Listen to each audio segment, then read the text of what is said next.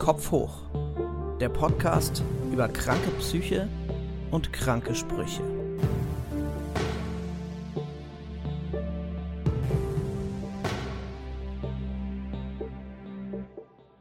Hallo und herzlich willkommen zur neuen Folge von Kopf hoch, meinem Podcast über psychische Erkrankungen und die blöden Sprüche, die man sich manchmal anhören muss. Mein Name ist Martin Spieß, ich bin Schriftsteller, Musiker und Comedian und ich bin selbst betroffen von Depressionen und Zwangsgedanken. Wie immer geht es bei Kopf hoch auch lustig zu. Der Titel lässt es erahnen. Heute ganz besonders, das werdet ihr gleich hören, aber ich greife vor.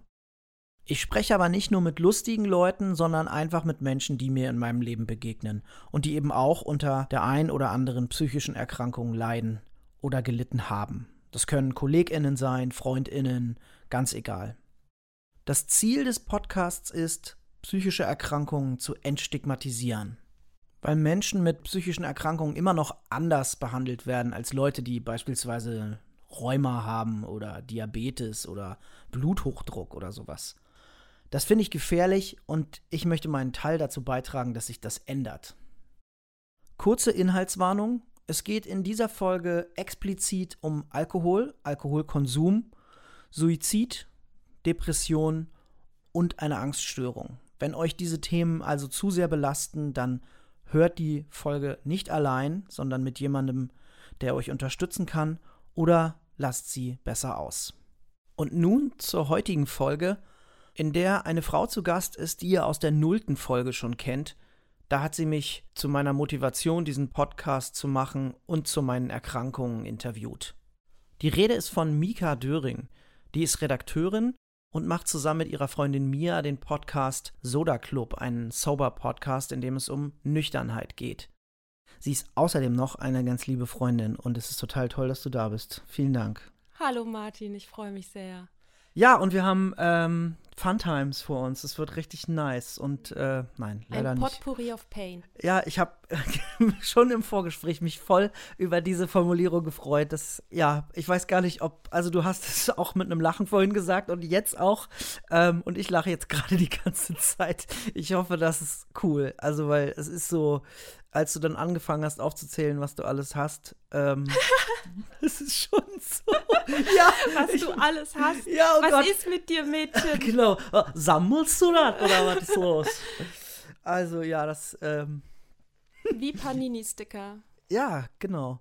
Stimmt, du bist doch die Generation, die Panini-Bilder kennt, ne? Äh, Oder stimmt, nee, Moment, halt, halt, die gibt es noch. Pokémon-Sticker habe ich gesammelt als ah, Kind. okay. Ich wollte jetzt gerade sagen, die Yps, aber die gibt's auch noch. Also. Ich finde es total gut, dass wir was über ADHS erzählen und einfach innerhalb von zwei Sekunden komplett off-topic sind Mega, ne? und über Stickerhefte reden. Ja, Ja, großartig, genauso soll es sein. Okay, damit hast du schon mal ähm, eines der äh, Dinge, ich sage nicht, unter denen du leidest, denn ADHS ist keine Erkrankung, sondern also es gibt Leute, die bezeichnen das als Erkrankung und es gibt auch Leute, die davon sprechen, dass Menschen an ADHS leiden. Ich finde das ein bisschen unpassend, weil ich würde sagen, es ist eine Funktionsweise des Gehirns. Also es ist keine psychische Erkrankung, sondern es ist ja eine, wie ein Betriebssystem letztendlich, auf dem dein Gehirn läuft. und es läuft halt einfach, also in Anführungszeichen einfach anders als andere Betriebssysteme.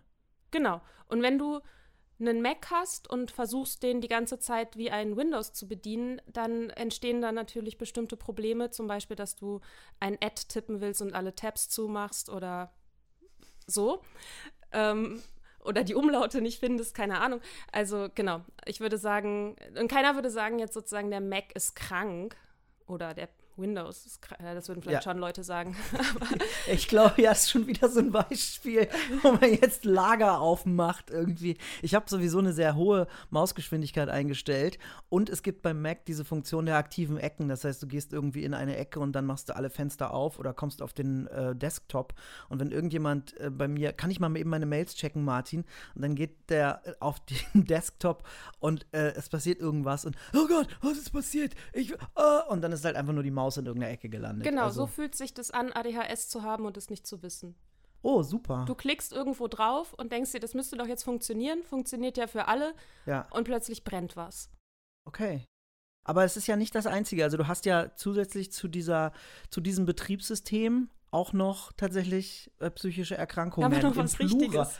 Ja, hast du noch was? Genau. Also ganz ehrlich, du, Ja. du mogelst dich hier in diesem Podcast, in dem es um Mhm. psychische Erkrankungen geht und dann äh, hast du nicht mal eine. Aber doch, du Doch. hast nicht eine. Du hast leider sogar mehr. Magst du davon erzählen?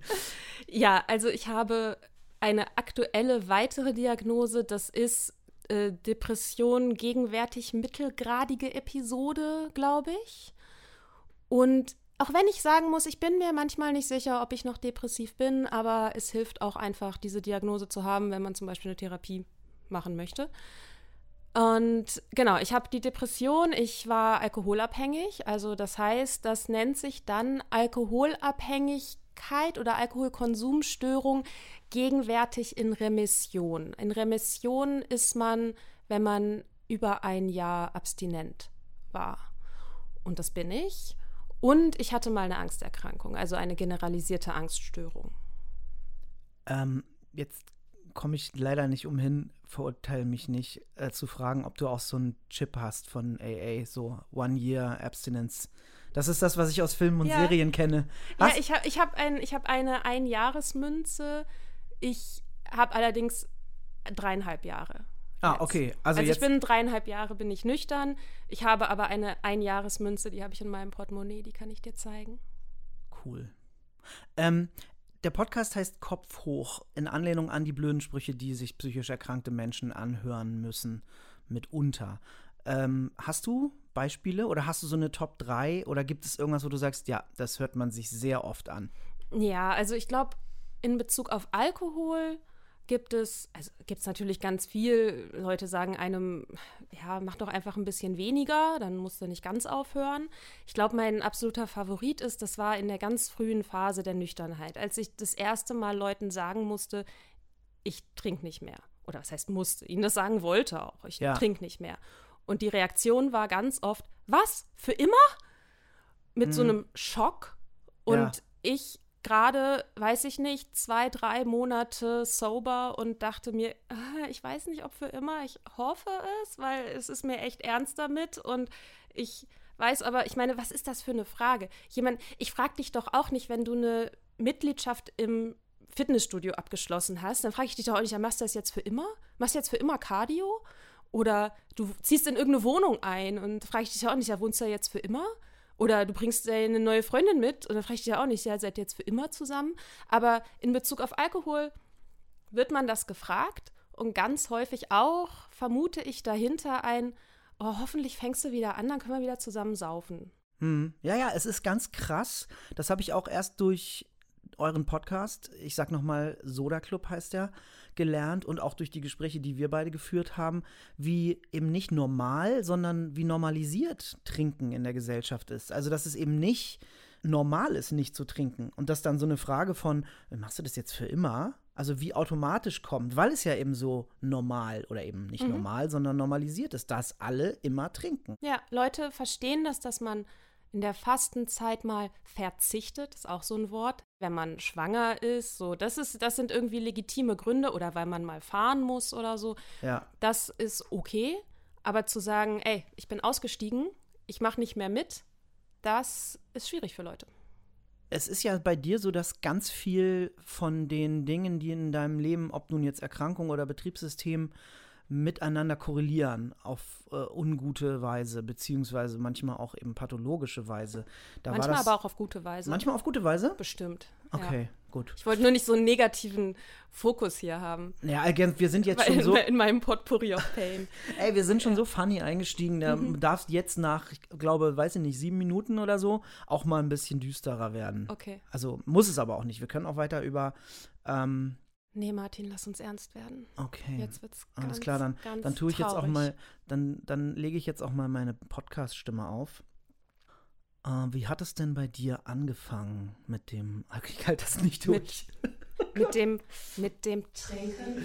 mit, dem Trinken. ja, genau, da lege ich vielleicht noch so einen Effekt drüber, so, oder so ein Dun, Mhm. So ein Hall Dun. hätte ich gerne. Mit dem Trinken, Trinken, Trinken. Genau. Kriegst du. Sollst du haben. Naja, also es hat angefangen wie die meisten Leute anfangen zu trinken. Als Teenager mit 13, 14 habe ich mich abgeschossen. Ich war auf Partys, ähm, habe gerne mit Jungs rumgemacht, fand das deutlich einfacher, wenn ich dabei betrunken war und habe auch sehr früh ja den Exzess gesucht, kann man vielleicht sagen. Also wenn ich die Möglichkeit hatte zu trinken, dann habe ich es auch gerne so weit gemacht, bis halt auch nichts mehr reinging. Mhm. Und habe den Rausch gesucht und habe aber auch die Ruhe gesucht. Also fand sozusagen Filmriss, Blackout, Kater gar nicht so unangenehm. Deswegen frage ich, weil wir im Vorgespräch darauf kamen, äh, dass der Konsum von Alkohol bei dir so ein Versuch war, diese ja schon mit 13 und 14 gespürte, irgendwas ist da psychisch, so ein bisschen abzudämpfen. Ich hatte schon sehr früh eine ziemlich große innere Anspannung wenn man jetzt Sachen über ADHS liest, dann liest man auch ganz häufig den Satz, so ein innerer Motor, dass die Gedanken rasen und du versuchst aber irgendwie trotzdem dich anzupassen und musst dich in der Schule auf, irgendwelchen, auf irgendeinen Scheiß konzentrieren, der total anstrengend ist und du prügelst dich immer so irgendwie hin zu so einer Normalität und das alles ist furchtbar anstrengend. Und auch die Gefühle, Pubertät sowieso, aber auch in, insbesondere mit ADHS sind die Gefühle bei vielen Menschen und bei mir auch sehr intensiv, fluktuieren auch und der Wunsch, nicht in der Welt zu sein und vielleicht auch nicht in meinem Körper sein zu müssen, nicht in meinem Leben sein zu müssen, sondern irgendwo außerhalb, wo es ruhig ist und wo ich mir nicht so viele Gedanken machen muss, weil ich mich halt betäubt habe. Du bist aber erst seit zwei Jahren offiziell äh, diagnostiziert mit ADHS. Das heißt, zu dem Zeitpunkt, 13, 14, wusstest du nicht, was da los ist, sondern mhm. du hast einfach nur ein äh, vages Gefühl gehabt. Und dann war, ich glaube, du hast im Vorgespräch gesagt, äh, wirkungsorientiertes Trinken, mhm. war Alkohol dann das Mittel der Wahl, um das, um diese Ruhe herzustellen. Ja, also ich meine, das hat natürlich ganz viele unterschiedliche Gründe, aber ja, genau, das eine würde ich sagen, ist definitiv Selbstmedikation.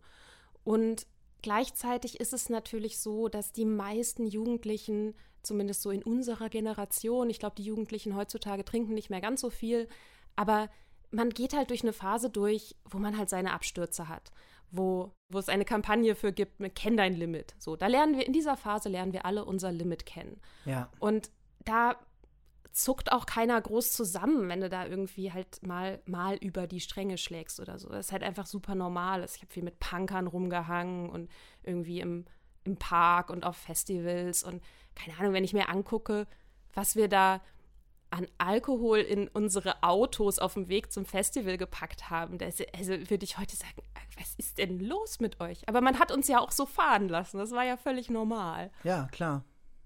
Ja, ich weiß noch, dass ich nach der ähm, Schule mit zwei Freunden einen Bulli vollgeladen habe mit Matratzen und Surfbrettern und irgendwie, ich glaube, zehn Paletten Aldi Dosenpilz klar. noch. Also, und das war halt einfach klar. Und ja. natürlich, also natürlich in, in sarkastischen Anführungszeichen, hat es nicht für die gesamte Reise gereicht, sondern wir mussten halt irgendwann nachkaufen. Also ja, wie deswegen sage ich das so, also Preaching to the Choir, weil du machst diesen Podcast seit 130 plus oder minus Folgen wie normalisiert Trinken ist und eben, ne, wie, wie alltäglich man damit umgeht, dass dann eben so, so ein Einkauf nicht ungewöhnlich ist. Ja, und ich habe halt auch zu den Leuten gehört, die immer Angst hatten, dass es nicht reicht. Ne? Also mhm, du hast dann ja. so eine Gruppe an, an jungen Leuten, die gerade anfangen, ihr Trinken zu erkunden und ich war halt eine von denen, die das sehr wichtig fand, dass das Bier nie leer ist. Hm. Ich erinnere mich an so einen Post von dir von vor ein paar Monaten, da bist du mit ein paar Freundinnen weggefahren übers Wochenende und meintest du, oh, wie befreiend ist das Gefühl bitte, jetzt nicht zu überlegen, wie viel Stoff brauchen wir, was mhm. müssen wir einkaufen, damit es reicht und cool, wir müssen nicht nervös werden, dass es irgendwann alle ist, sondern ja. das spielt einfach überhaupt keine Rolle. Mhm.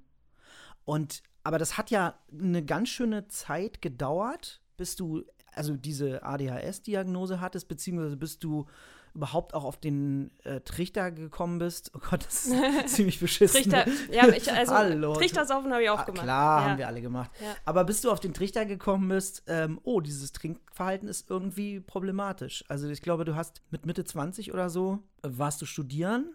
Wir haben uns ja auch über Hildesheim, also da, wo wir beide studiert haben, kennengelernt. Und dann war, wurde es schon in Anführungszeichen problematisch oder dir als problematisch bewusst, aber du hast auch so ein klassischer Weg, da auch noch nichts geändert dran, ne? Nee, also ich habe mein Trinken an den Stellen problematisiert, wenn ich das Gefühl hatte, dass ich dann nicht so viel schaffe am nächsten Tag. Also ich hatte immer das Gefühl, ich hänge total hinterher. Da gibt sich das mit ADHS so ein bisschen die Klinke in die Hand, dass ich nicht wirklich geschafft habe, mir selber eine Struktur aufzubauen, nach der mhm. ich irgendwie leben kann. Also ich bin ganz oft nicht zur Uni gegangen und dann war ich halt betrunken oder war dann verkatert und habe dann immer mal wieder gedacht, so, ah ja, gut, okay, wenn ich nicht so viel verkatert wäre, dann würde ich es vielleicht auch mal um zehn auf dem Campus schaffen. Und jedes Semester wieder dachte ich so, oh, eine Vorlesung, die ist total interessant ist, die ist um acht. Naja, vielleicht schaffe ich es ja diesmal, habe ich ja nie geschafft. Und also das war eher so, dass mich die Auswirkungen vom Trinken gestört haben, aber ich habe es auf eine ganz komische Art und Weise gar nicht mit Alkohol selbst in Verbindung gebracht, sondern nur damit, dass ich dann nicht diszipliniert genug bin. Also ich habe mir immer selbst die Schuld gegeben, dass Sachen nicht funktionieren oder so, anstatt mal hinzugucken, so okay, ich wenn ich gesoffen habe, dann natürlich funktionieren dann Sachen nicht. Aber nee, ich wollte saufen und dass die Sachen funktionieren. Ich wollte beides haben. Und das Trinken wollte ich auf keinen Fall loslassen, weil das war ja wichtig. Weil?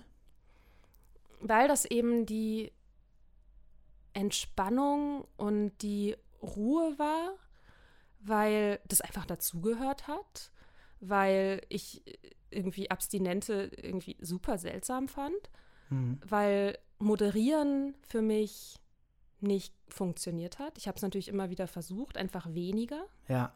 Das hat vielleicht mal geklappt und dann aber meistens eher nicht.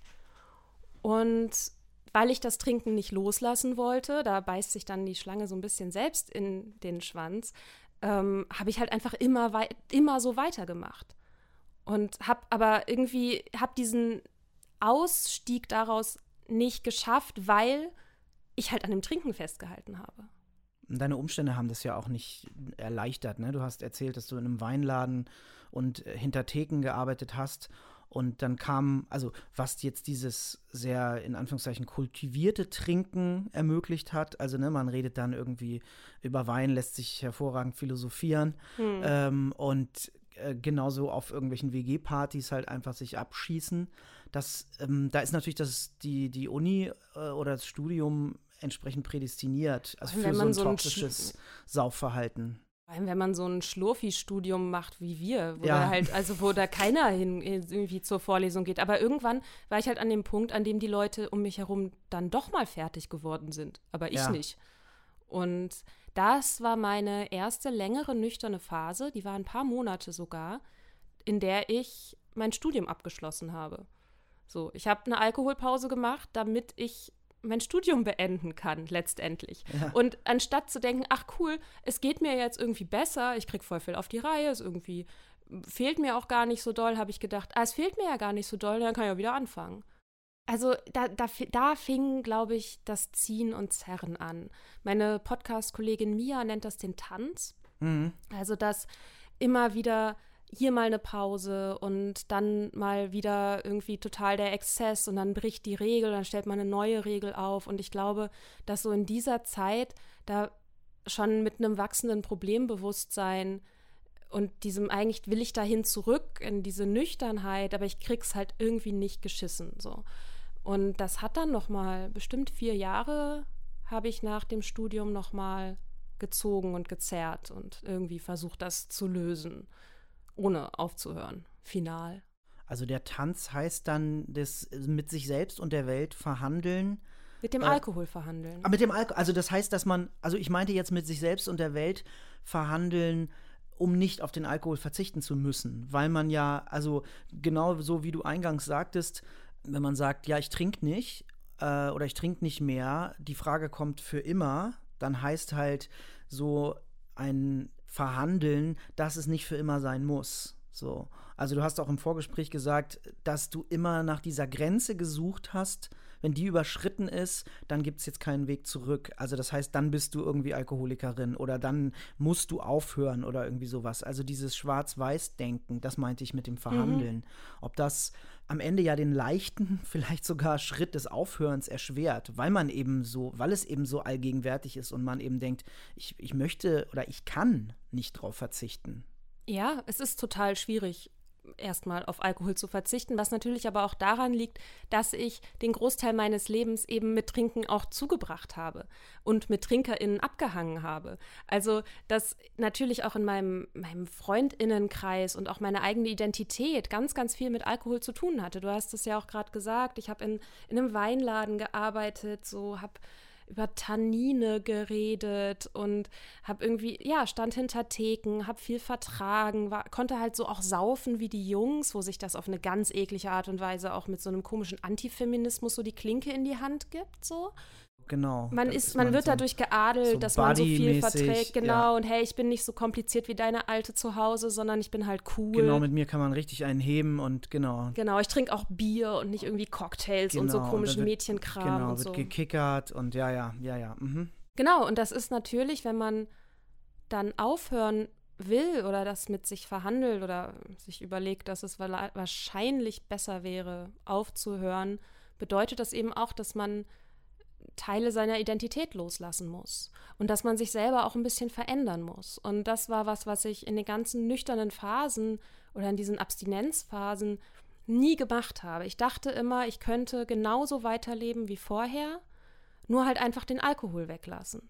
Und das hat halt nicht funktioniert, weil sich mein Denken über Alkohol nicht verändert hat. Mein Denken war ja immer noch, das ist was Gutes, was ich will. Mhm. Und das gibt mir was. Und ich müsste es und ich muss es vermissen, wenn ich es nicht habe. Und das erst als ich das angeguckt habe, also diese ganzen Gedanken und diese ganze Glorifizierung, muss man ja schon sagen, diese ganze ja. Romantisierung, die wir in Bezug auf Alkohol ja auch gesamtgesellschaftlich machen, erst als ich das angeguckt habe und mich darin ernst genommen habe, hat das funktioniert. Und ich habe mich seitdem extrem verändert. Und das mhm. klingt jetzt irgendwie furchtbar angsteinflößend, das war alles ganz schön. Ja. Aber, ja. Aber das heißt, wenn du ähm, eingangs gesagt hast, dass du jetzt seit dreieinhalb Jahren nüchtern bist und seit zwei Jahren mit ADHS diagnostiziert, dann war nicht die Diagnose von ADHS der, der Grund, ah, okay, ich habe nur getrunken, um die Eigenarten dieses Betriebssystems besser handeln zu können, sondern es war erst später, dass du drauf gekommen bist, dass das zutreffen könnte. Also du hast erzählt, dass du mit Mitte 20 das erste Mal eine Verhaltenstherapie mhm. wegen der generalisierten Angststörung gemacht hast. Und dann haben sich so Angststörungen und Depressionen die Hände gereicht, weil du dich durch diese Angst weiter zurückgezogen hast. Wann kam denn dieser Moment, wo dir in den Kopf kam, alles klar, jetzt, also ich sollte vielleicht mal schauen, ob irgendwie ADHS auf mich zutrifft. Und also in ja. Anführungszeichen, klingt jetzt ein bisschen äh, wie so eine Markus-Lanz-Frage, ganz eklig. Wieso kam das Nüchternsein vorher? Ich hätte also jetzt rein in Anführungszeichen logisch erwartet, dass es andersrum sein würde. Ja, ist eine gute Frage, weil ich glaube schon, dass ich dass es vielleicht so angefangen hat, dass das Trinken tatsächlich nur ein, nur in Anführungsstrichen ein Symptom war, um besser mit Depression, Angst, ADHS, was auch immer das ist, ähm, also welche, welcher Teil davon auch immer das ist, aber sozusagen mit meinem Leid ähm, zurechtzukommen, dass es eine Coping-Strategie war, aber das ist halt das Perfide am Alkohol. Vielleicht startet es so, aber irgendwann ist es halt sein eigenes Monster. Ja, okay. Und irgendwann kannst du nicht mehr auseinanderdröseln, was ist jetzt was ist jetzt das eine, was ist das andere? Die Sucht gehört ja zu dir und diese ganzen ja. Verdrängungsmechanismen, die, dieser, dieses, dieses Konstrukt für den Selbstbetrug, dieses Konstrukt musst du erhalten, damit du weiter trinken kannst. Ich musste das erhalten, damit ich weiter trinken konnte. Und das bedeutet eben auch, dass man sich bestimmte Sachen auch gar nicht angucken kann. Dass ich, ich weil ich ja auch immer mein Trinken mit verteidigen musste. Ja. Und dann gab es diese großen Ecken von Scham und Schuld und diesem ganzen, oh, die ich nicht angucken wollte, weil ich wusste, wenn ich da hingucke, dann muss ich auch den Alkohol angucken. Und die Sachen, die mich bei der ADHS oder die jetzt sozusagen, wo ich nachträglich verstehe, dass das mit der ADHS zusammenhängt und die ich super belastend fand, dass da ging es zum Beispiel ganz viel um so Lebensorganisation und Struktur. Also aufstehen, Rechnungen bezahlen, irgendwie seinen Papierkram hinkriegen, längerfristig an Sachen arbeiten, nicht tausend Sachen anfangen und alle irgendwann wieder fallen lassen, sondern irgendwie Sachen durchziehen und so. Und da hatte ich einen super großen Leidensdruck. Und das ist, wird ja aber alles durch Alkohol noch viel schlimmer. Also Suchtis sind ja maximal unzuverlässig. So, die wollen, du willst halt eigentlich, weil du die ganze Zeit nur über Alkohol nachdenkst. Also ich die ganze Zeit nur über Alkohol nachgedacht habe. Und irgendwie auch die kurzfristige Bedürfnisbefriedigung ja eigentlich immer oberste Priorität hat. Und Gefühle und mein Charakter sich ja gar nicht so entwickeln und zeigen konnte, weil eben alles getränkt war, buchstäblich vom ja. Alkohol. Und ich glaube nicht, dass es Zufall ist, dass ich anderthalb Jahre nüchtern war, bevor ich diese Diagnose auch überhaupt bekommen konnte, weil bestimmte Sachen haben sich irgendwie, waren total verdeckt. Also zum Beispiel gibt es in einem so einen Fragebogen die Frage, fangen Sie häufig Sachen an und bringen sie nicht zu Ende oder so. Und, oder haben Sie ständig irgendwelche Projekte und keine Ahnung was. Und ich wollte ständig Projekte haben, aber ich habe ja nie was angefangen. Ich war ja ständig verkatert und überfordert mit dem Leben. Und erst als ich dann nüchtern wurde, habe ich gemerkt, so, ah ja, ich, wenn ich die Energie habe, überhaupt was anzufangen, dann habe ich Probleme damit, das zu Ende zu bringen. Deswegen glaube ich, wenn jemand zum Beispiel auch ADHS bei sich vermutet und vielleicht auch so ein Suchtproblem hat, weil die Überschneidungen sind groß, es gibt sehr, sehr viele Menschen mit ADHS, die Suchtprobleme entwickeln und man muss halt beides angucken. So. Und die Sucht ist auch ihr eigenes Ding. Für den Fall, dass ihr, liebe ZuhörerInnen, euch gefragt habt, wieso wir so viel über Alkohol reden, das ist der Grund, diese Überschneidung. Und noch eine ähm, Sache zur ADHS. Weißt du mittlerweile, ob ähm, das eigenständige Erkrankungen waren, die Angststörung und die Depression? Weil beides ja als komorbide Teile von der ADHS auftreten können. Also als ja quasi kranker Coping Mechanism, kann man das so sagen, oder ist das zu negativ formuliert? Nö, das, also. Du bist die Expertin, also deswegen, ich äh, habe mir, ich habe ein Buch dazu gelesen, weil halt ein Freund von mir auch mal gesagt hat, Martin, äh, meinst du, äh, check doch mal ab, ob du vielleicht auch ADHS hast. Und ähm, da musste ich gerade dran denken. Das hast du auch im Vorgespräch erwähnt, dass halt diese beiden Erkrankungen komorbide Anteile einer ADHS sein können. Ja, also es hat natürlich insofern alles was mit allem zu tun, weil die ADHS, die ist halt, also das ist halt meine Funktionsweise. Und die Probleme, die daraus entstehen können, die haben natürlich auch alle was damit zu tun irgendwie, weil alles in meinem Leben hat was mit ADHS zu tun. So, da, da, da, aus der Nummer komme ich halt irgendwie nicht raus. Ist halt, wenn wir bei dem Bild vom Anfang bleiben, das Betriebssystem, auf dem alles läuft. Genau. Und, genau, ohne Betriebssystem kannst du Programme haben, wie du willst, aber genau, kannst ja. du nicht benutzen. Und ich würde zum Beispiel sagen, dass die Depression ganz viel damit zu tun hatte, dass ich mir selber ständig auch beim Scheitern zugeguckt habe. Dass Leute an mir vorbeigezogen sind, die nicht so viel auf dem Kasten haben wie ich, vermeintlich, sage ich jetzt einfach mal so, weil die irgendwie bestimmte, weil die besser da drin sind, vielleicht das Spiel zu spielen oder weil die es schaffen, auch mal ein Formular auszufüllen und nicht aus Versehen zwangsexmatrikuliert werden, weil sie irgendwie vergessen, die Studiengebühren zu überweisen oder so. Und das war, oh Gott, das war auch echt, das war kurz vor meinem Abschluss. Ich war gerade dabei, mein Leben auf die Reihe zu bekommen und dann bekomme ich einen Brief vom Amt, also sie sind zwangsexmatrikuliert. Naja, anyway. Und dieses, dieses Scheitern, dieses sich nicht verstehen, nicht verstehen, warum man das nicht kann, das ist total belastend.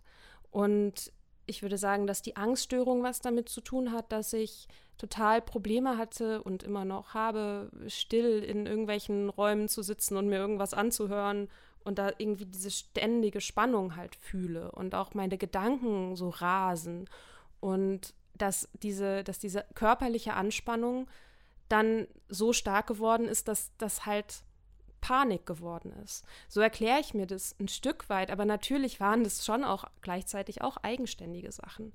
Also ich glaube, man kommt mit der Frage gar nicht so weit. War das, kann man das isoliert betrachten oder nicht? War das was eigenes? Keine Ahnung. Vielleicht ist die Frage auch gar nicht hilfreich. Vielleicht ist es müßig, weil das eben alles so Hand in Hand geht und ähm, weil, ja, wie du richtig sagst, das ist alles irgendwie mit diesem Betriebssystem verknüpft und äh, so Henne- oder Ei-Frage stellt sich vielleicht gar nicht oder ist eben einfach die falsche Frage. Das ist auch etwas, was ich in meiner Therapie gelernt und immer wieder durchgekaut habe ähm, oder meine Therapeutin mir immer wieder gespiegelt hat, Herr Spieß, Sie müssen nicht auf alles eine Antwort finden.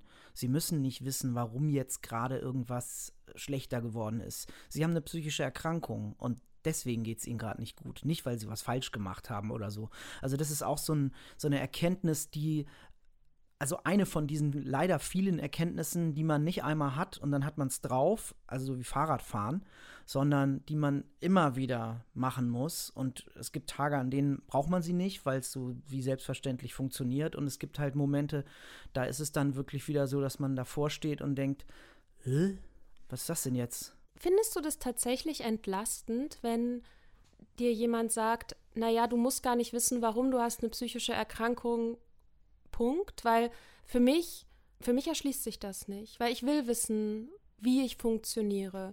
Und für mich ist, naja, du hast halt eine Diagnose, deshalb fühlst du dich so scheiße, ist halt für mich, da geht es für mich nicht weiter. Auch gedanklich geht es da für mich nicht weiter. Und das war jetzt in Bezug zum Beispiel auf Alkoholabhängigkeit war das total wichtig für mich zu verstehen, die verschiedenen Mechanismen zu verstehen. Wie, wie kann ich über Sucht sprechen, sodass es meinem Leben, meinem Erfahren auch entspricht, was für Mechanismen sind in meinem Gehirn, was ist, was, welches ist die gesellschaftliche Ebene? Und woher kommt eigentlich dieses Konstrukt vom Alkoholismus. Seit wann ist das überhaupt eine Krankheit? Weil das ist auch noch nicht schon immer so. Das erst im 19. Jahrhundert ist sozusagen Alkoholabhängigkeit zu einer eigenständigen Erkrankung geworden. Das sind ja auch soziale Konstrukte. Und für mich finde ich es total hilfreich, mir auch anzugucken, okay, woher kommt dieses Konstrukt, wo, was begreifen wir als Normalität und so weiter und so weiter. Das heißt, nicht, dass man da stehen bleiben sollte, weil das intellektuelle Verstehen ja manchmal hilfreich sein kann, aber auch nicht immer sein muss, sondern die Sache ist ja, Martin, dir geht so, wie es dir geht. Und das ist in Ordnung, dass es dir so geht, wie es dir geht. Und dafür brauche, also ich brauche dafür nicht die psychische Erkrankung. Ich, ich muss nicht zu dir sagen können, Martin, dir geht so, weil du hast eine psychische Erkrankung, sondern es geht dir so. Ja, absolut aber ich würde halt unterscheiden zwischen, man hat mal einen schlechten Tag und man hat einfach gerade mal wieder eine Episode äh, oder klar. sowas. Ja, ja, auf also jeden das, Fall. Von daher, ich bin ganz bei dir, da äh, zu sagen, ähm, es, es gibt halt Vor- und Nachteile davon, irgendwie was intellektuell zu durchdringen oder kognitiv verstehen zu wollen. Aber es gibt halt auch Momente, wo man einfach mal sagen muss, ja, okay, das, das, ist jetzt einfach ein Symptom dieser Erkrankung. Aber natürlich, ich kann auch einfach mal einen schlechten Tag haben. Also das haben auch psychisch gesunde Menschen. Und ich bin auch, deswegen auch so dieser Podcast, ähm, ein Mensch mit einer Erkrankung. Ich bin nicht nur die Erkrankung und dann mache ich halt auch noch irgendwas anderes, sondern mhm. ich bin halt, also niemand, der jetzt ein Rheuma oder eine Diabetes oder was auch immer hat, definiert sich so wie Menschen, die eine psychische Erkrankung haben, über seine Krankheit. Und das tue ich auch nicht und das will ich so ein bisschen aufbrechen. Also von daher äh, bin ich da ganz bei dir und ähm, haben wir uns vielleicht auch gerade einfach ein bisschen missverstanden. Also weil ich nämlich nicht. Ich bin auf gar keinen Fall ein Freund davon, irgendwie Dinge zu pathologisieren. Manchmal ist man halt einfach ist man halt irgendwie drauf und man fühlt das und dann ist es auch legitim, was zu fühlen. Also ob das nun dann ein Symptom ist oder nicht ja, es gibt Dinge, die haben Krankheitswert und Diagnosen haben ihre Berechtigung und das ist ähm, auch wichtig. Und es ist auch wichtig zu unterscheiden, ob man traurig ist oder depressiv. Also absolut. Ähm, ich habe gerade neulich auf einer Art und Weise darüber nachgedacht, weil ich hatte eine Phase oder habe sie vielleicht auch immer noch, ich traue dem Frieden noch nicht ganz, die sich schon depressiv angefühlt hat. Und das war ganz interessant, weil ich war, seit ich ähm, nüchtern bin, eigentlich relativ stabil. Also habe schlechte Tage und habe auch schlechte Phasen und Phasen, in denen es mir nicht gut geht, Phasen, in denen ich nicht so viel auf die Reihe kriege. Aber es fühlte sich nicht so an wie früher. Und ich hatte jetzt aufgrund von Umständen sozusagen, war ich reingeworfen in eine Art zu fühlen oder auch eben nicht zu fühlen, die ich so gut kenne von früher, mhm. aus der Depression. Und also das war so ein ganz komisches Erkennen. So ein, ach ja, so war das. Und ja. es ist kein Gefühl, sondern für mich ist es ein Ort. Es ist ein innerer Ort, von dem ich nicht wieder weg will. Und das ist das, was mir Angst macht. Dass es scheißegal ist, ob jemand auf die andere Seite des Raums eine Pille legt und sagt, wenn du aufstehst und du nimmst, dann geht es dir besser. Ich will nicht. Ich will ganz unten sein.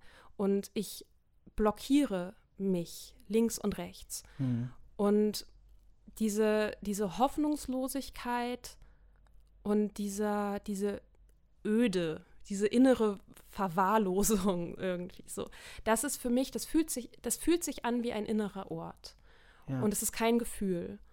Und was mir dann bewusst geworden ist, ist, dass seit ich nüchtern bin, gibt es einen zweiten inneren Ort für mich. Und das ist der der Kapitulation. Und Kapitulation klingt erstmal komisch für Leute, die sich nicht mit diesem ganzen Alkohol, anonymer Alkoholiker, dies, das auskennen. Aber letztendlich ist das die Kapitulation vor dem Alkohol der Moment, in dem man für sich anerkennt, ich kann das nicht kontrollieren. Das ist, ich, egal ob ich mich auf den Kopf stelle oder nicht, nicht ich kontrolliere die Substanz, sondern die Substanz kontrolliert mich.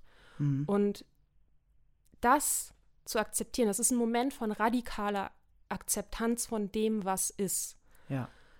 Und dieser Moment, ich habe den als sehr magisch empfunden und ich merke, dass er immer wieder auch für mich funktioniert. Also dieses Kapitulieren für mich auch eine Funktion hat, so auch im Alltag. So, ich fange an, mich an irgendwas aufzureiben und irgendwann stelle ich fest, ach so, naja, ich bin gerade in der Realitätsopposition, nenne ich das gerne. Mhm.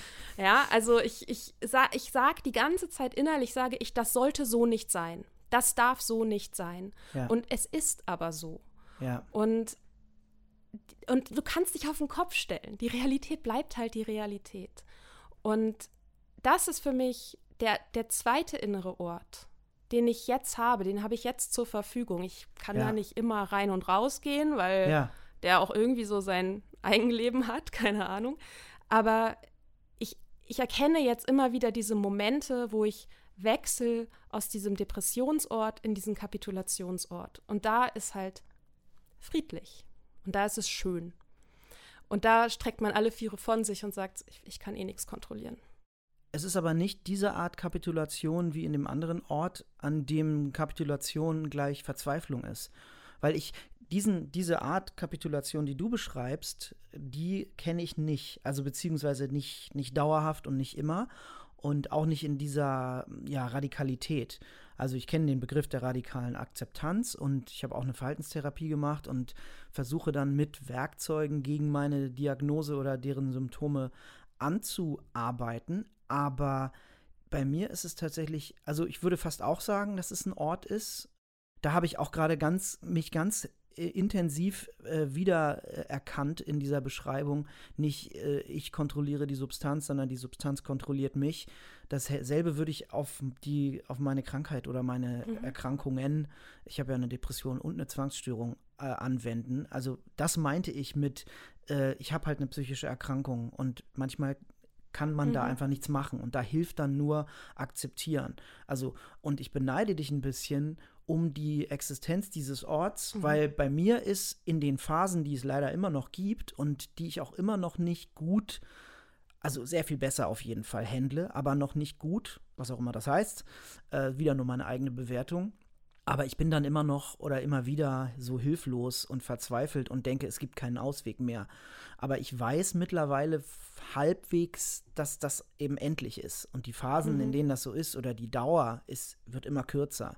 Und meine, ja, entweder Fähigkeit, mich da selbst rauszubewegen äh, oder irgendwie, ohne auch was zu tun, die, den Schlüssel zu finden oder die Tür, die werden besser, die Fähigkeiten. Ähm, aber ich kenne ich kenn diese, dieses Gefühl und das meinte ich, dass man so ein bisschen wie sich fremdgesteuert fühlt mhm. und das, also und ausgeliefert. Also und dass dann dieses Gefühl der Kapitulation bei mir eben nicht mit so einem, naja, komm, hier, hier ist es schön und hier kann ich alle Viere von mir strecken, sondern hier werde ich irgendwie wie von so einem äh, riesengroßen Boxer niedergestreckt. Und dann liege ich da mit allen Vieren von mir gestreckt, aber es fühlt sich halt überhaupt nicht gut an, weil ich halt äh, blute und äh, ausgezählt werde vom ja. Ringrichter. Vielleicht habe ich es auch zu positiv beschrieben, weil es ist nicht, es ist kein Sandstrand.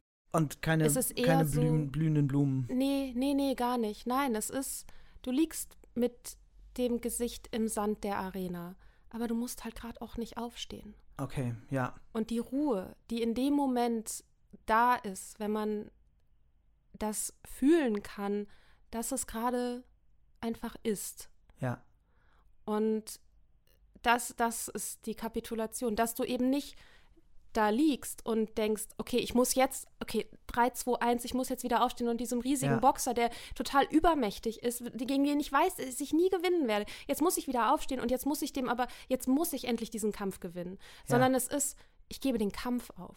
Okay. Das ist die Kapitulation. ich höre ich, auf zu kämpfen. Das finde ich richtig krass und richtig bewundernswert, weil das, ich stehe immer noch auf oder kämpfe mich immer wieder hoch und bin halt auch immer noch von der Existenz des Boxers angenervt anstatt eben diese Akzeptanz zu praktizieren und zu sagen, ich kann jetzt nicht, ich bleibe jetzt hier liegen und dann irgendwann ist er auch wieder weg und dann kann ich aufstehen. Mhm. Und dann finde ich auch einen Weg aus dem, aus der Arena, aus dem Sand und aus, ja, aber es, das ist, das meinte ich, ähm, also um es ein letztes Mal zu wiederholen, aber das meinte mhm. ich mit diesem, mit diesem Gefühl, man ist so, okay, du hast jetzt gerade, das ist auch einer so, ich habe mit meiner Therapeutin immer wieder so hilfreiche Sätze erarbeitet und das ist einer davon. Gerade jetzt hast du eine psychische Erkrankung, das ist scheiße, aber gerade jetzt nicht zu ändern, da hilft nur Akzeptanz. Mhm.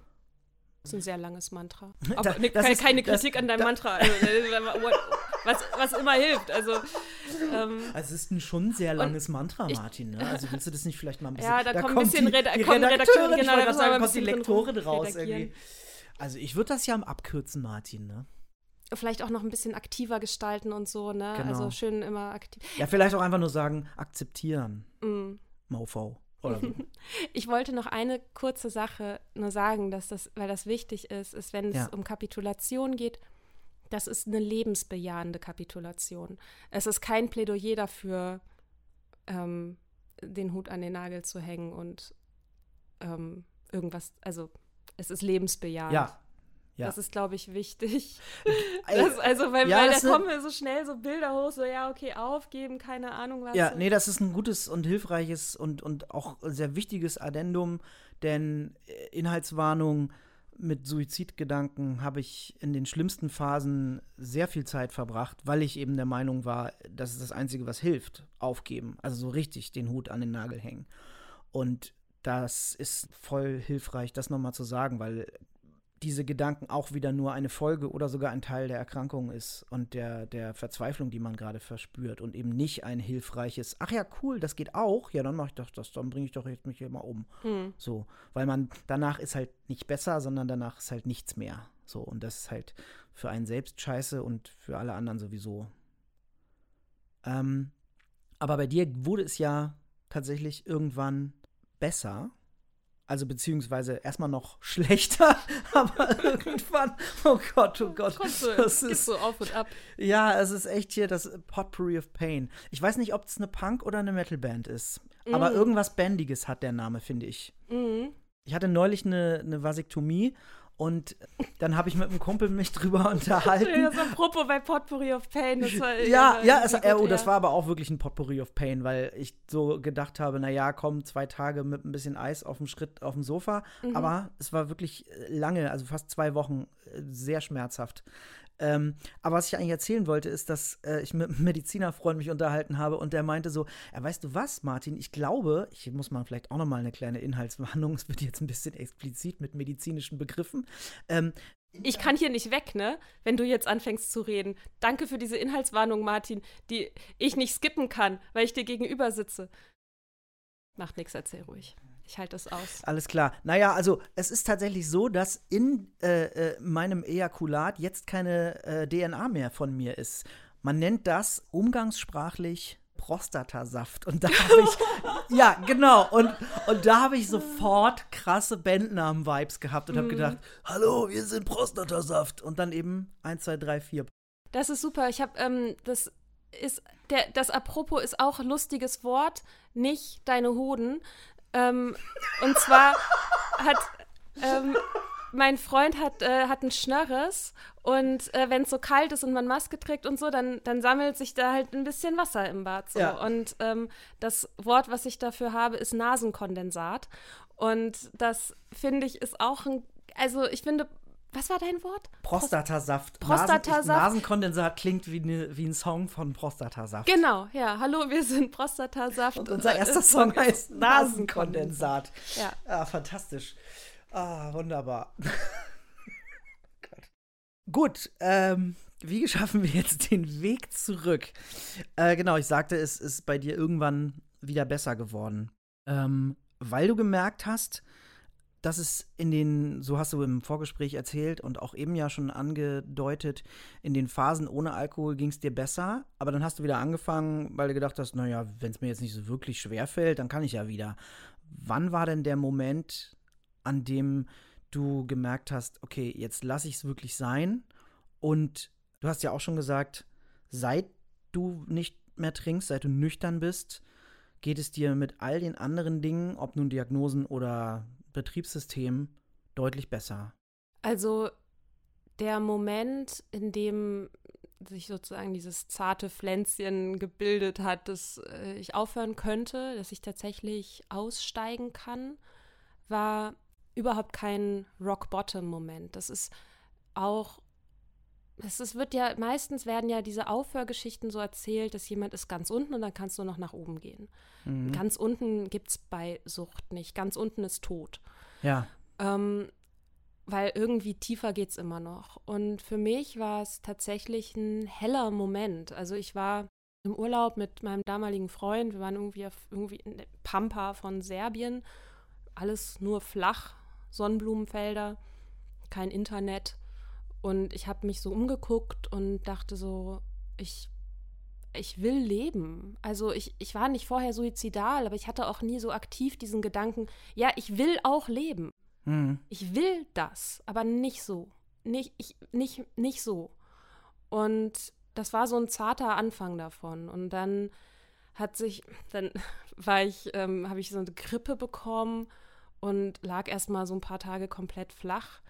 Und Ach, eine Grippe. Ich habe verstanden, eine Krippe. Ich dachte, weil, was? Eine Kri Krippe? Ich, ich habe eine ein Krippe. Ja, und dann das Jesus Baby. Und jetzt genau, kommt, dann habe ich, dann hab ich zu Gott, Gott gefunden. Zu Gott gef und, ja, okay. Ähm, ja, genau. genau.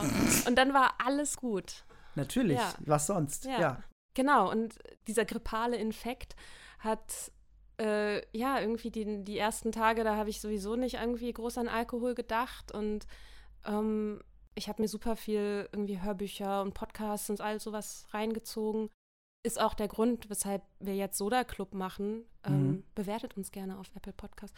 Ähm, weshalb wir diesen Podcast machen, weil das selber für uns, also für mir und mich, so wichtig war, dass wir irgendwie Stimmen hören von Leuten, die das gemacht haben. Dass das geht. Die, auch Stimmen, die was mit unserer Lebensrealität zu tun haben. Und eben halt nicht diese, weiß ich nicht, alten Männer, die vielleicht für, für den Schulunterricht aus irgendeiner komischen Kiste gezogen werden, die dann seit 30 Jahren abstinent sind und sagen, ja, Kinder, Alkohol ist böse oder so. Mhm. Sondern halt, ja, Leute wie du und ich irgendwie. Ja. Und dann habe ich, ja, das, das war so die Zeit der Kapitulation, dass ich gemerkt habe, ja, ich will leben nicht mehr so und zu nicht mehr so gehört Leben ohne Alkohol. Mhm. Und dann war es zwischendrin schwierig, aber machbar. Ja, und jetzt bin ich hier. Und was man dann lernt, das ist ganz verrückt. Du lernst zum Beispiel, dass deine Gedanken nicht automatisch wahr sind. Weil wenn du denkst, ja, ich sollte jetzt definitiv mir eine, eine, Flasche Wein kaufen und mir die reinstellen, dann und du aber nüchtern sein willst, dann darfst du dem nicht glauben. Und man lernt, dass Gefühle einen nicht umbringen können. Mhm. Und dass bloß weil ich etwas will, heißt es nicht, dass ich das machen muss.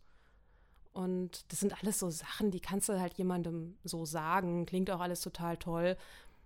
Man muss das halt irgendwie fühlen und erleben und selber, selber auch durchleben. Ähm, und das ist auch nicht so, dass bloß weil man das mit einer Sache einmal geschafft hat, es dann immer funktioniert und ich irgendwie völlig erleuchtet auf irgendwie so einem Hügel sitze oder so. Aber wirklich dieser Punkt, Gefühle fließen durch mich durch. Die kommen und die gehen. Und ich kann mir die angucken und ich kann auch vor Gefühlen kapitulieren. So, ich kann auch vor Traurigkeit kapitulieren und alle Viere von mir strecken und sagen, das ist jetzt gerade da. Und weil irgendwann weiß ich auch, dass es nicht mehr da sein wird. Und das hat sehr, sehr viel für mich verändert. Einfach wie ich durchs Leben gehe. Ja, weil man nicht mehr Alkohol auf die Gefühle oder die unliebsamen Gedanken draufschüttet. Also vor allem habe ich es so verstanden, dass am Ende diese Gefühle und Gedanken gar nicht so äh, gewaltig oder, äh, oder überfordernd sind, wie sie sich anfühlen, während man noch trinkt und meint, man müsse ihretwegen trinken. Mhm. Also es ist eher so, dass es ja, dass es irgendwie befreiend ist und dass man viel gesünderen oder, oder viel heilsameren Umgang mit seinen Gedanken und seinen Gefühlen hat, weil man nicht mehr irgendwie aktiv ja gegensteuert, sondern einfach mal klassisches, wiederum jetzt sehr kurzes Mantra der Verhaltenstherapie wahrnehmen, nicht bewerten. Mhm. So.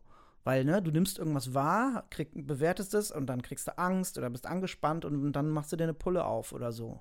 Also, und das, ähm, das stelle ich, das stelle ich mir auch schwer vor, wenn man dann eben in einer Gesellschaft wie der unsrigen unterwegs ist und während man diesen total, ja, befreienden Prozess durchmacht, immer wieder gespiegelt bekommt, dass es total komisch ist, was man da gerade macht. Also, mhm. warum man sich mhm. nicht eine Pulle aufmacht eigentlich. Mhm. So. Ja. Ja, es ist so die Universallösung für schlechte Gefühle, ne? Ah, ja. bist du traurig? Ja, bring, bring Wein mit, wir müssen über Liebe reden. Wir reden, ja. Ja. So.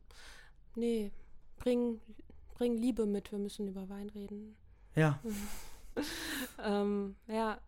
Und das ist sowas, wo, was ich nicht erwartet habe an der Nüchternheit, ist, dass, also ich sehe Alkohol noch. Ne? Ja. Und ich habe, meine Wahrnehmung ist darauf getrimmt. Ich weiß, ihr habt eine zu dreiviertel volle Rotweinflasche auf eurem Küchentisch stehen. Ja. Das, ich komme ich sehe das sofort.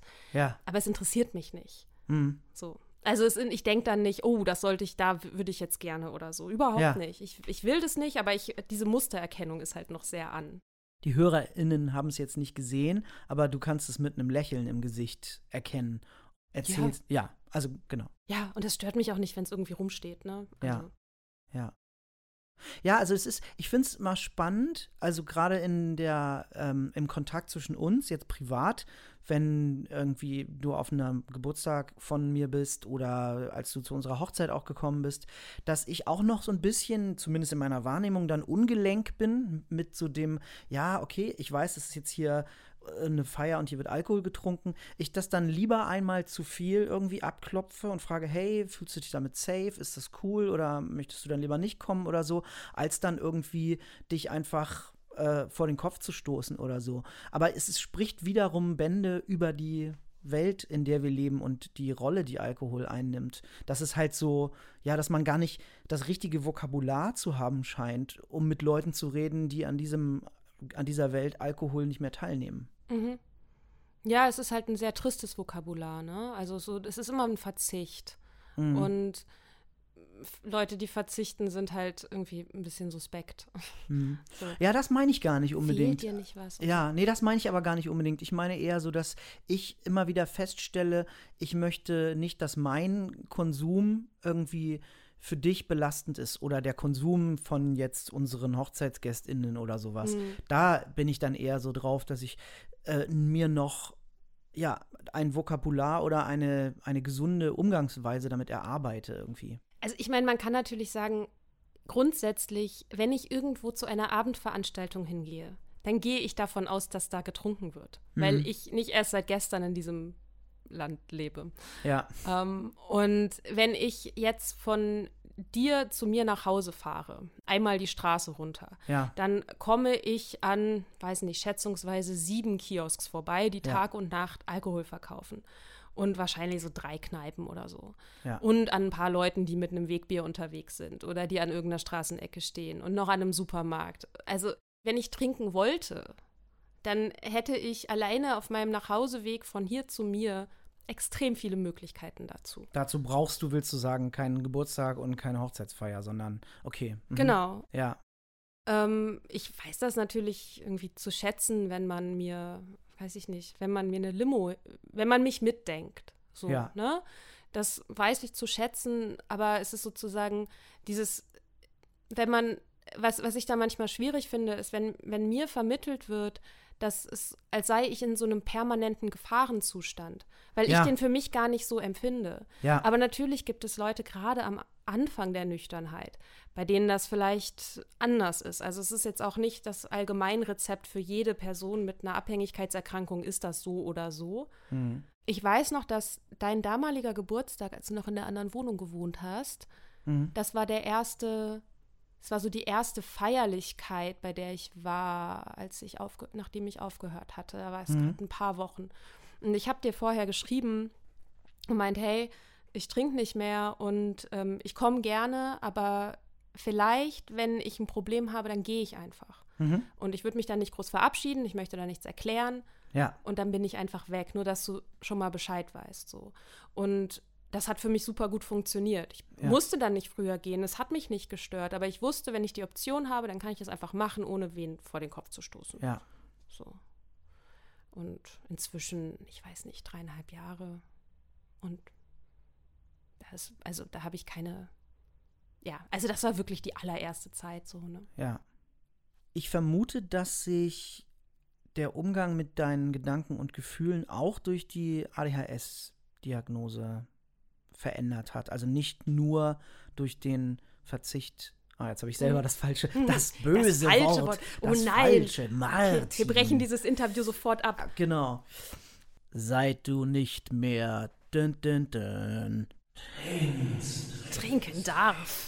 Oh ja, seit du nicht mehr trinken darfst. Mhm. Genau.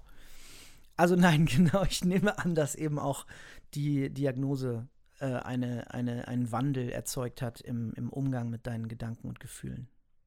Ja, Also sehr. wahrscheinlich vor allem erstmal eine Erleichterung, oder? Also weil ich komme jetzt zum Anfang des Gesprächs zurück, wo du sagst, äh, oder wo du sagtest, ja, äh, herzlichen Glückwunsch, so fühlt sich ADHS an. Du bist auf einem auf einem Mac-Computer unterwegs und versuchst irgendwelche PC-Shortcuts und Mhm. wunderst dich, dass alles äh, unter deinen Fingern zerbröselt. Mhm. Ja, also es hat ganz viel verändert und das ist, äh, ich versuche das irgendwie zusammenzufassen und es nicht zu ausführlich zu machen. Ich glaube, dass der Prozess, mich selbst kennenzulernen, der mit der Nüchternheit angefangen hat, durch die ADHS-Diagnose einfach nochmal intensiviert wurde oder auch einfach nochmal Aspekte mit dazugekommen sind, wo ich jetzt sehen kann, ah, okay, Dinge, die immer isoliert voneinander erschienen sind, die hängen miteinander zusammen. Es gibt sowas wie eine gemeinsame Ursache oder es gibt zumindest Aspekte davon, die eben ja was mit diesem Betriebssystem sozusagen zu tun haben.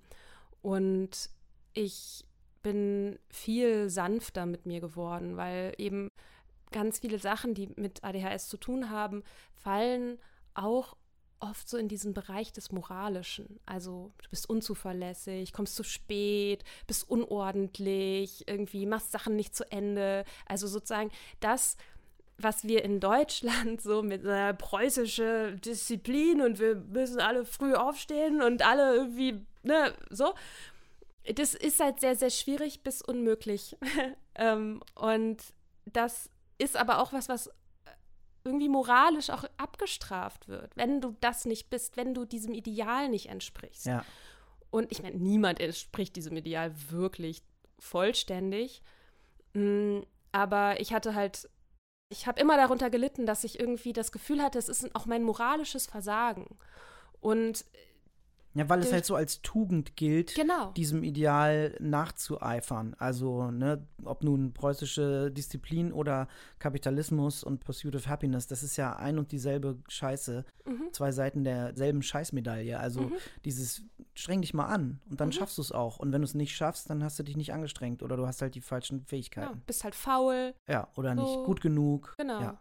All solche Sachen. Und das eben aus dem Bereich des Moralischen rein in den Bereich der Neurobiologie zu holen. Das ja. macht es plötzlich bearbeitbar oder for, für einen selbst auch formbar, weil da, wo Scham ist und da, wo diese Sachen so Moral, diese Moral so stark ist, da kann ja keine Entwicklung stattfinden. Also Scham ist ja zumindest bei mir ist was, das bremst mich, das schließt mich ein, das ja. macht mich handlungsunfähig.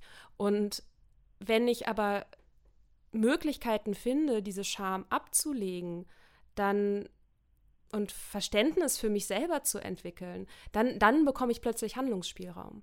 Und das, glaube ich, ist vielleicht eine der größten Veränderungen, dass ich das Gefühl habe, ich habe jetzt Handlungsspielraum. Mhm.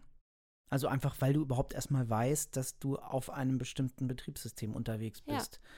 Ja. Und ich lerne meine Shortcuts. Ja. Und so. Also, und das ist trotzdem oft noch schwierig. Und es gibt Sachen, die sind, die sind manchmal echt scheiße. So, ne? Ja, klar. Ähm, und aber ich, ich würde es nicht eintauschen wollen, weil es mit super vielen Stärken auch einhergeht und ganz viele von den Dingen, die ich an mir selber auch schätze oder die ich auch an anderen Leuten schätze, eben auch klassische ADHS-Züge irgendwie sind. Ja. Und ähm, ich sage halt immer so, dass, ja, mein Problem ist halt nicht irgendwie jetzt meine ADHS, sondern es ist halt die Welt und wie sie funktioniert. Und ja. da irgendwie diesen Weg zu finden, auf der einen Seite, wo lohnt es sich, die Welt zu verändern? Wo lohnt es sich, mich selbst zu verändern und wo lohnt es sich zu kapitulieren? Und das ist letztendlich, ist es auch der Gelassenheitsspruch, der am Ende von jedem ja. äh, Meeting der anonymen Alkoholiker gesagt wird. Ne? Ja. Man gebe mir die Gelassenheit, Dinge anzunehmen, die ich nicht ändern kann, den Mut, Dinge zu verändern, die ich ändern kann und die Weisheit, das eine vom anderen zu unterscheiden. Ja. So, und da hilft es natürlich zu wissen, was mit einem los ist, um das zu unterscheiden. Und das ist doch ein ganz und gar fantastisches Schlusswort. Ja. Mika, vielen Dank, dass du da warst und vielen Dank, dass es hier sowohl deep als auch unterhaltsam war. Ich werde mich gleich an die erste Single von Prostatasaft setzen. Geil, ich freue mich, ja. Äh, Nasenkondensat aufnehmen. Ich wünsche dir noch ganz viel Spaß und Erfolg mit Soda Club. Danke, und, Martin. Ähm, freue mich auch auf eine baldige private Wiedersehensbegegnung ja, ich freue mich auch auf die nächste Wiedersehensbegegnung. Ist das nicht ein. Ich habe auch während ich dieses Wort aussprach gedacht, oh Gott, ein Glück gibt es deutsche Sprache und das kann noch ein Substantiv das werden, wenn ich mich anstrenge. es ist kein schöner, aber er ist zumindest funktional und verständlich. Ja, wir machen das alles in der Post-Production. Ja. Da klingen wir plötzlich total eloquent. Ich wollte gerade sagen, das ist ein super, äh, super Satz, den man immer auch im Portfolio haben mhm. sollte. Mhm. Machen wir alles in der Post-Production. Ja. Genau. Wir hören uns in 14 Tagen wieder, wenn alles gut läuft. Bis dahin gilt natürlich, passt auf euch auf und außerdem Kopf hoch.